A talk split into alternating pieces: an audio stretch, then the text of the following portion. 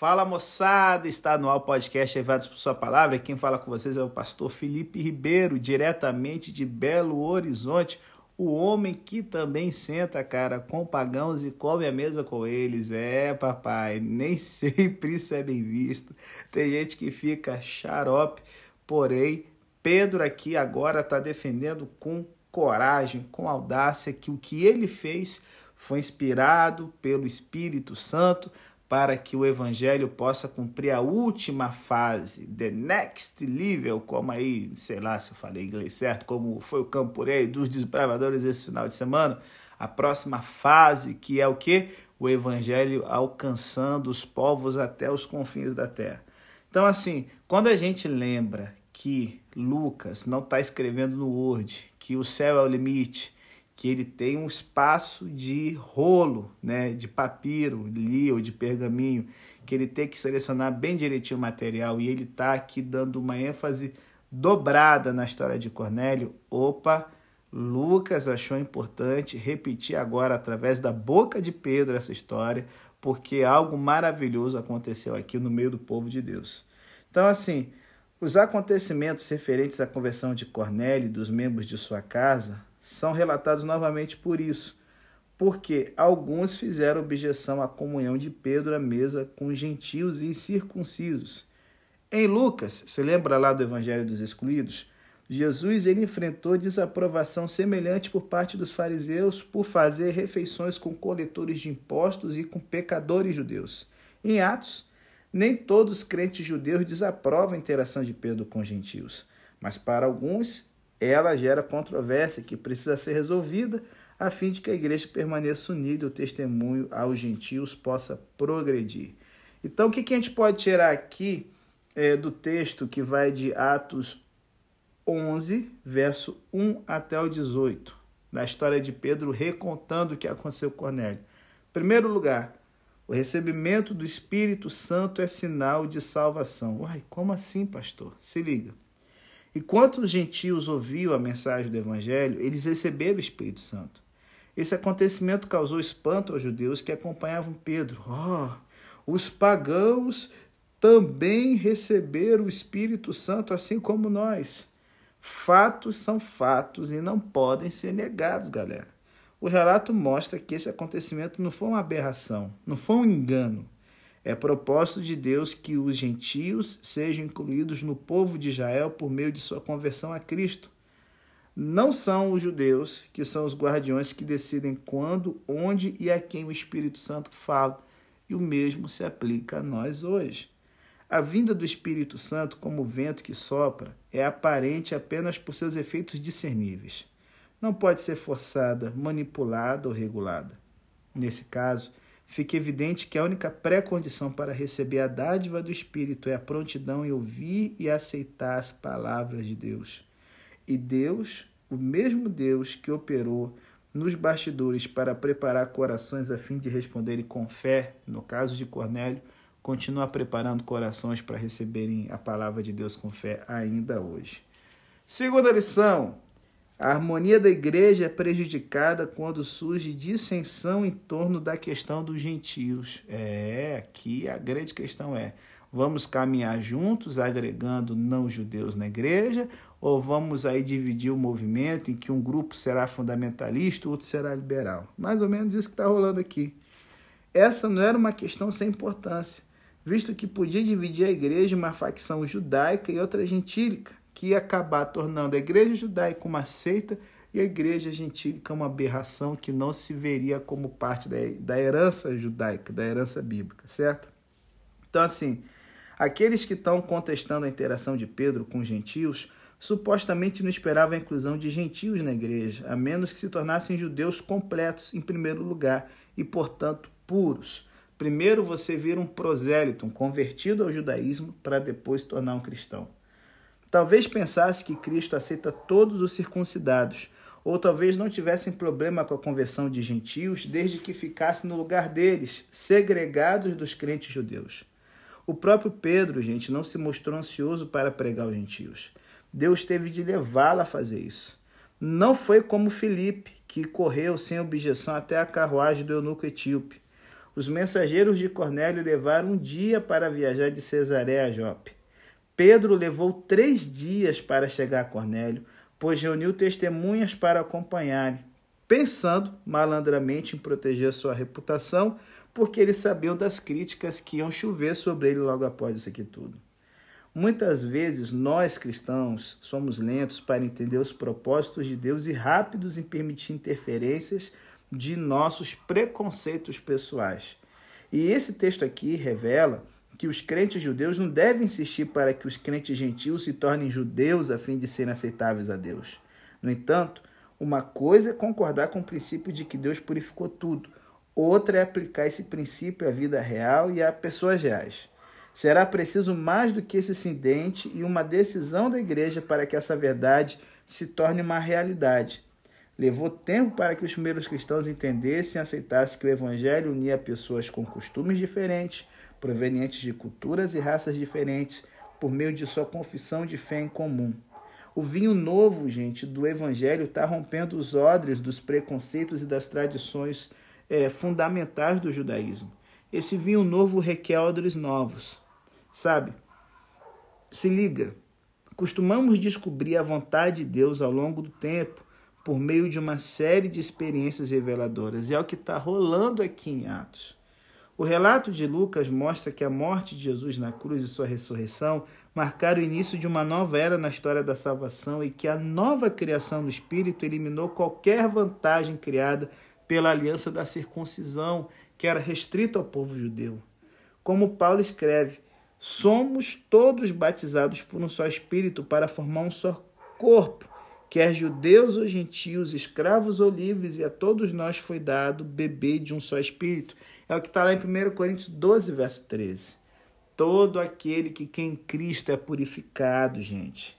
E sabe, o registro vergonhoso de ódio e segregação racial que se infiltrou na igreja, espalhado ao redor do mundo. Vamos pensar num caso específico nos Estados Unidos e África do Sul, ao longo da história revela que o preconceito continua a ser uma praga usada por Satanás para causar separação entre os crentes. Sempre haverá aqueles que se queixam: Ei, por que você está andando com eles? Ou não pense que pode incluí-los em nosso meio. Pode ser proveitoso nos perguntarmos a quem rotulamos consciente e conscientemente de impuro, sabe? E insistimos que precisam se tornar semelhantes a nós antes de poderem ser aceitos por Deus. Não. Nossos preconceitos podem ser um empecilho para aqueles que Deus está chamando para si. Nunca se esqueça disso. Se liga aí. A inglesa Rose Vere foi médica e missionária no Congo de 1953 a 1973, 20 anos. Certa vez, durante sua estadia ali, ela perdeu a calma e insultou um dos pacientes em Swahili fluente.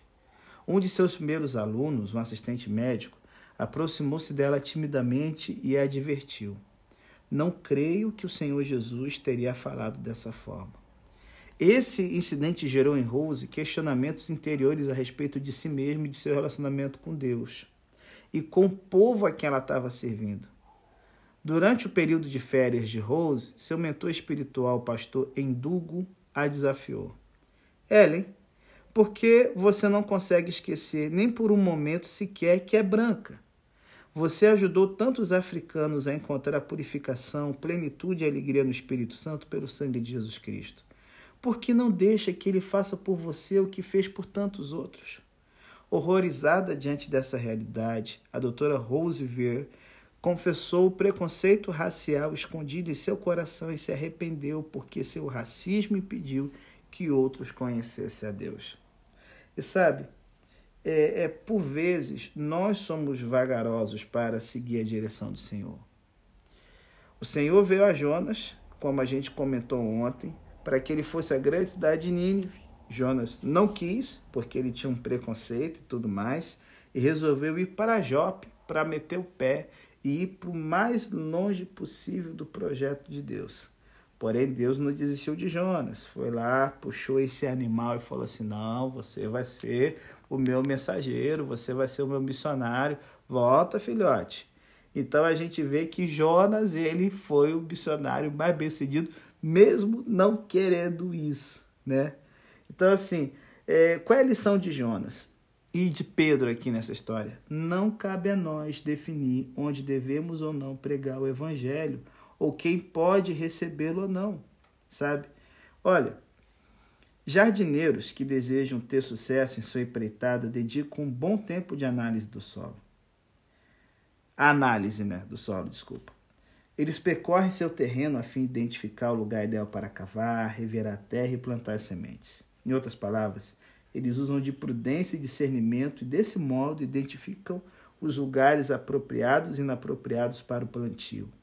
Se o solo não for aceitável para o plantio, talvez seja necessário gastar um bocado de tempo e dinheiro com suplementos a fim de prepará-lo para receber as sementes. Quando trabalhamos no jardim do reino de Deus, porém, não é permitido ser tão discriminatório ou deliberativo na semeadura. Jesus nos contou a parábola do semeador que lançou sementes por toda parte.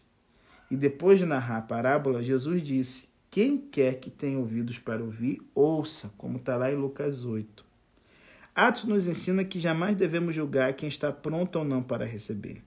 Somos chamados a semear o evangelho amplamente enquanto temos energia para trabalhar no jardim de Deus. E graças a Deus, tem gente como esses primeiros cristãos de Antioquia e Barnabé, que estão dispostos a serem os jardineiros de Deus nesse mundo. E agora a gente vai para a parte final do capítulo 11. As primeiras palavras aqui, logo no verso 19, nos traz à memória Atos 8, verso 4, e a dispersão dos cristãos judeus de fala grega, em razão da perseguição que irrompeu depois da morte de Estevão. Eles levaram o evangelho além das fronteiras de Israel. E a sua empreitada, gente, não foi planejada nem organizada pela igreja de Jerusalém, mas Lucas se detém no relacionamento entre a igreja de Jerusalém e a igreja de Antioquia.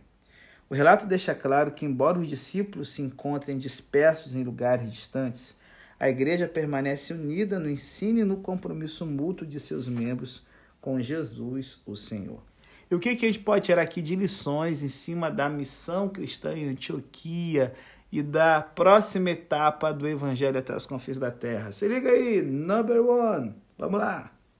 A missão bem-sucedida, além dos limites de Jerusalém, não foi resultado de uma estratégia missionária cuidadosamente elaborada pela igreja, mas da dispersão de cristãos por toda a região depois do assassinato de Estevão. Eita barra pesada. Quem quer evangelizar dessa forma? Ninguém, papai. Olha, a gente não precisa produzir obra de Deus em nós mesmos nem no mundo. Deus faz o trabalho pesado. Podemos parar de tentar gerar uma brisa por meio de muita atividade frenética na igreja. Em vez disso, abrir as nossas velas para pegar o vento que já está soprando, irmão. A gente não tem que minimizar o planejamento de estratégias para missões, não. Mas boa parte do que acontece no relato de Lucas sobre o testemunho da igreja estava completamente fora do controle dos crentes, como é o caso da vinda repentina do Espírito no Pentecoste, da perseguição hostil e da aparição do anjo a um centurião pagão. Além disso, a mensagem cristã se propaga por meio de cristãos individuais anônimos que viajam pelo império e compartilham o evangelho de maneiras informais. A igreja experimentou crescimento extraordinário, sem contar com edifícios imponentes ou programações altamente elaboradas. E tudo isso enquanto ela sofria forte perseguição. Podemos aprender com o exemplo dela. A igreja cresce quando cada crente se dedica a anunciar o evangelho. Então, assim, gente, a gente tem que entender que os recursos da igreja não podem ser quantificados em uma planilha, galera. Como interpretar o dado de que a igreja cristã está crescendo mais rapidamente no mundo de hoje em desenvolvimento, no qual os recursos financeiros são limitados, do que, sabe, diferente dos países ricos que têm tudo mas parece que a igreja ela morreu.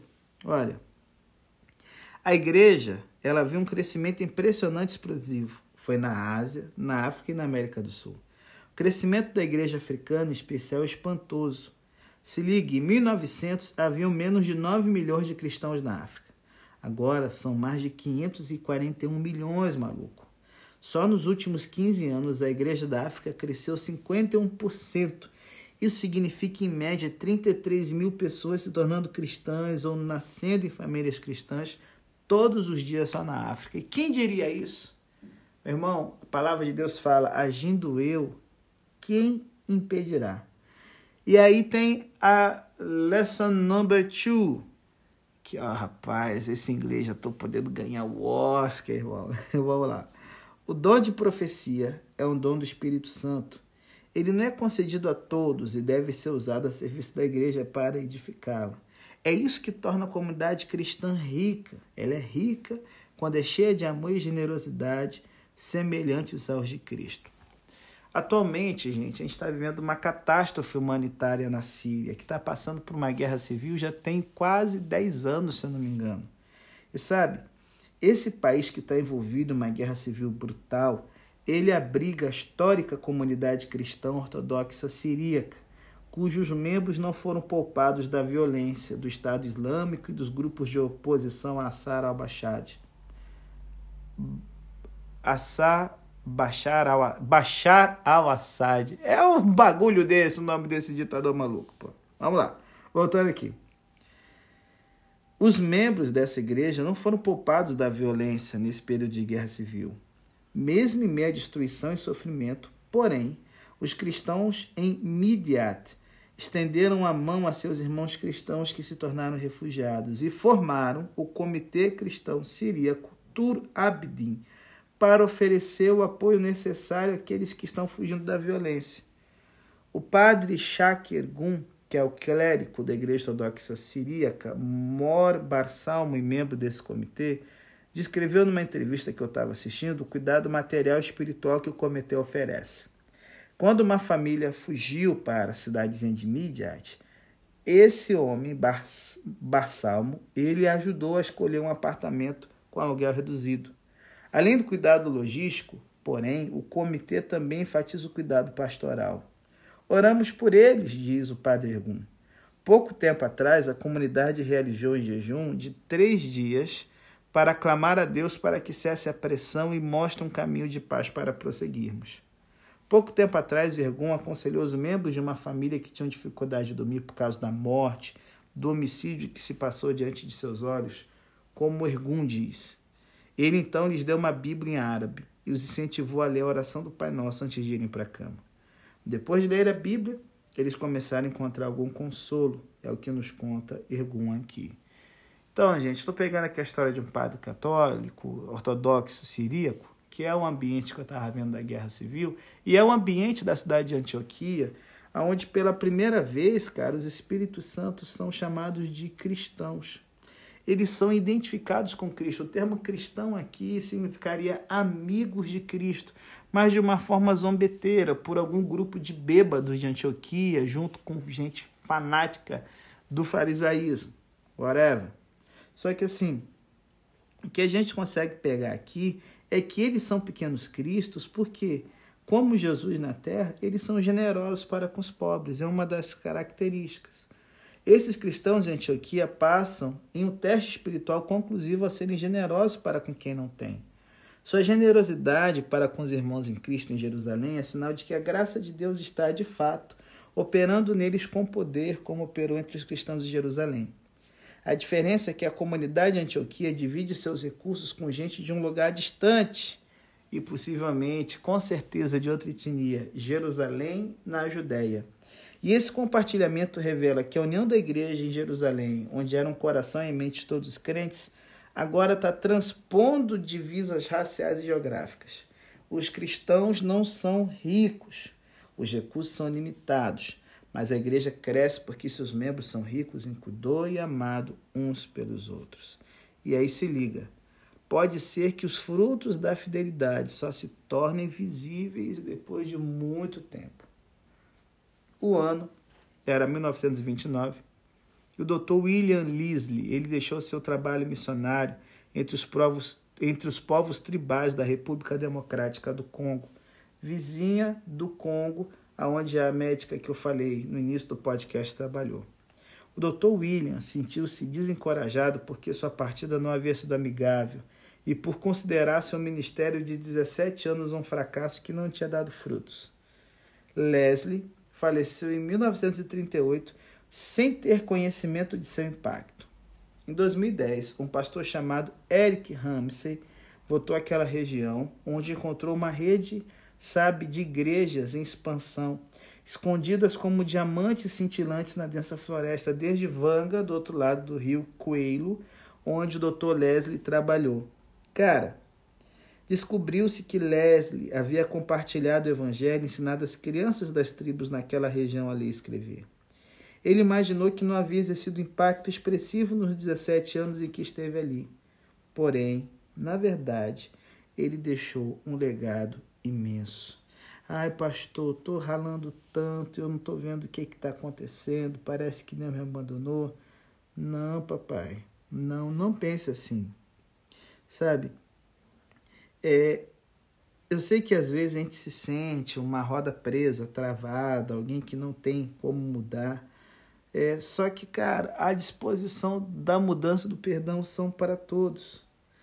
E se liga, por mais bem confortável que possa ser sua vida aqui nessa terra, um verdadeiro cristão, ele nunca é rico, porque ele entende que os recursos são limitados e Deus lhe confia como mordomo fiel para poder iluminar as pessoas ao seu redor.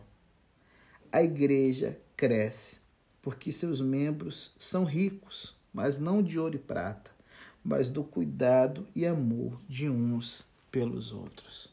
E aí, Será que a galera vai bater o olho em você e falar assim, nossa, aí vai um cristão, uma cristã de verdade? Ele vai bater o olho e falar assim, ô oh, Senhor, me tira desse trabalho, porque esse demônio, essa demônia, pai, não é fácil de trabalhar. Eita, para, para. Se é para ser conhecido, que seja conhecido como apóstolo Paulo, um homem que não tinha a questão do preconceito, estava disposto a doar sua vida pela causa. E você está disposto a doar a sua?